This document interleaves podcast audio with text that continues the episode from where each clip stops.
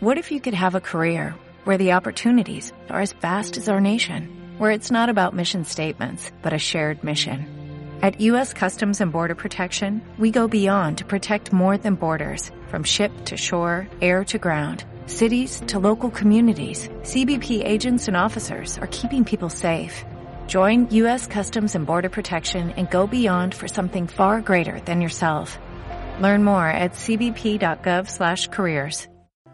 Hola, ¿qué tal a todos? Bienvenidos a su podcast número 9. Gracias por estar con nosotros y por seguirnos. El día de hoy vamos a tener una pequeña charla eh, familiar y vamos a poder este, también agarrar un poquito de liderazgo básico en la familia.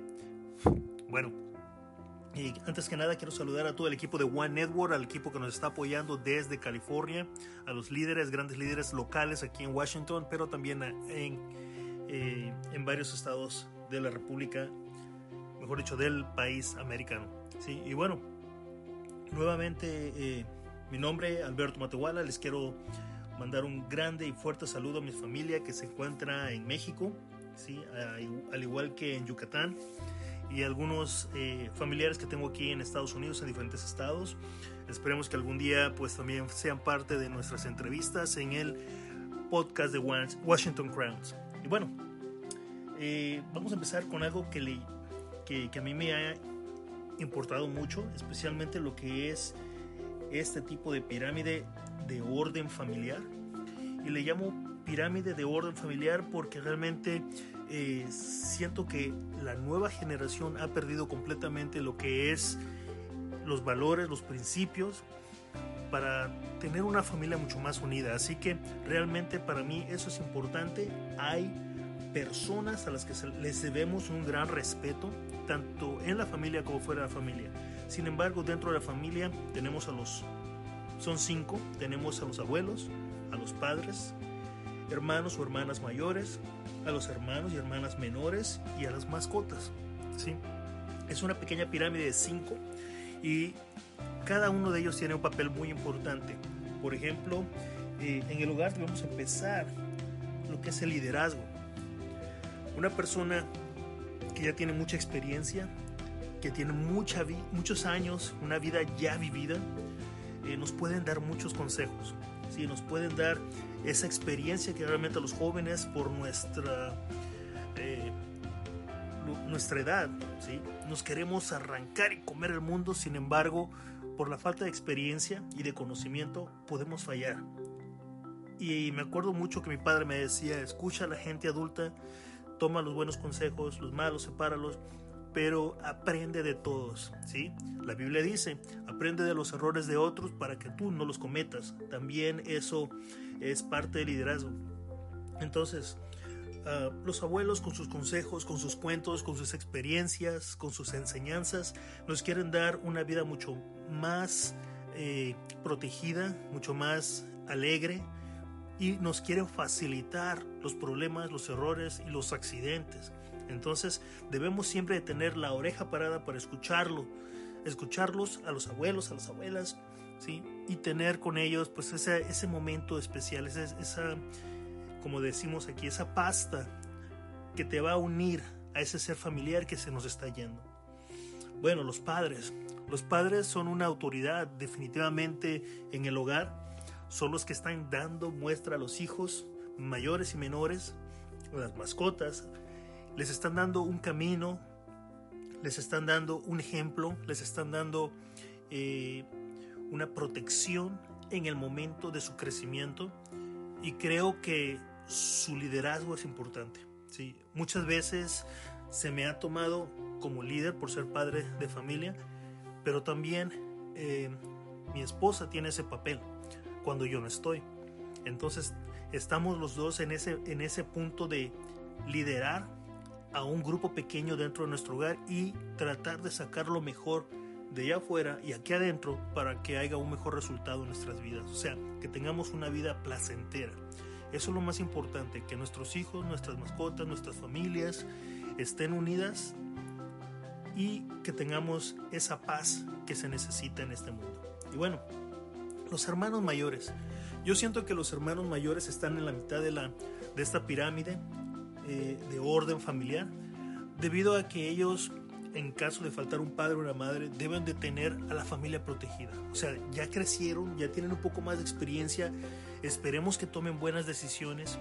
Si, si tu hijo está tomando una mala decisión, bueno, yo creo que es momento de que te sientes a platicar con él y que le des tiempo de calidad, que le des un momento en el cual tú puedas saber qué está pasando en su mundo, porque cada cabeza es un mundo, cada cabeza es un universo, una galaxia llena de información que todo el tiempo está absorbiendo y también eh, aplicando. Y si no está absorbiendo tu información como padre para proteger tu clan, para proteger tu familia, entonces la está agarrando de alguien más allá afuera y tal vez sea la información. Así que como hermanos mayores ellos siento que deben de tener eh, un lugar de rango en el cual no deben de imponer su poder, sino que deben simplemente de decirle a los hermanos menores, a las mascotas, ¿sí? que ellos cuando los padres, cuando el padre y la madre no se encuentran en el hogar, son los que están para protegerlos, porque los niños o los hermanos menores son los seres más delicados de, este, de esta pirámide. ¿sí? Las mascotas, pues si son pequeñas, ya te imaginarás, entonces un hermano mayor tiene la responsabilidad de que cuando los padres no estén, puedan proveer, puedan mantener la seguridad de la familia, puedan también eh, desarrollarse con el papel de padre o de madre en caso de que alguno de ellos falte. Y bueno, los hermanos menores están debajo de la pirámide no tanto por su edad, sino por su, eh, vamos a decir, debilidad. ¿sí? No por su edad, sino por su debilidad.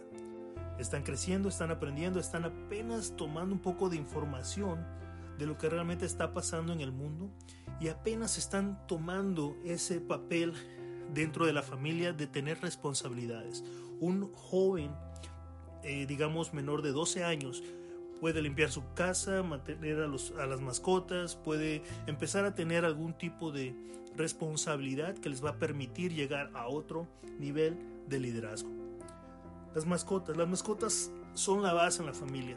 Yo en lo personal puedo decir que durante varios años tuvimos a nuestra familia sin mascota.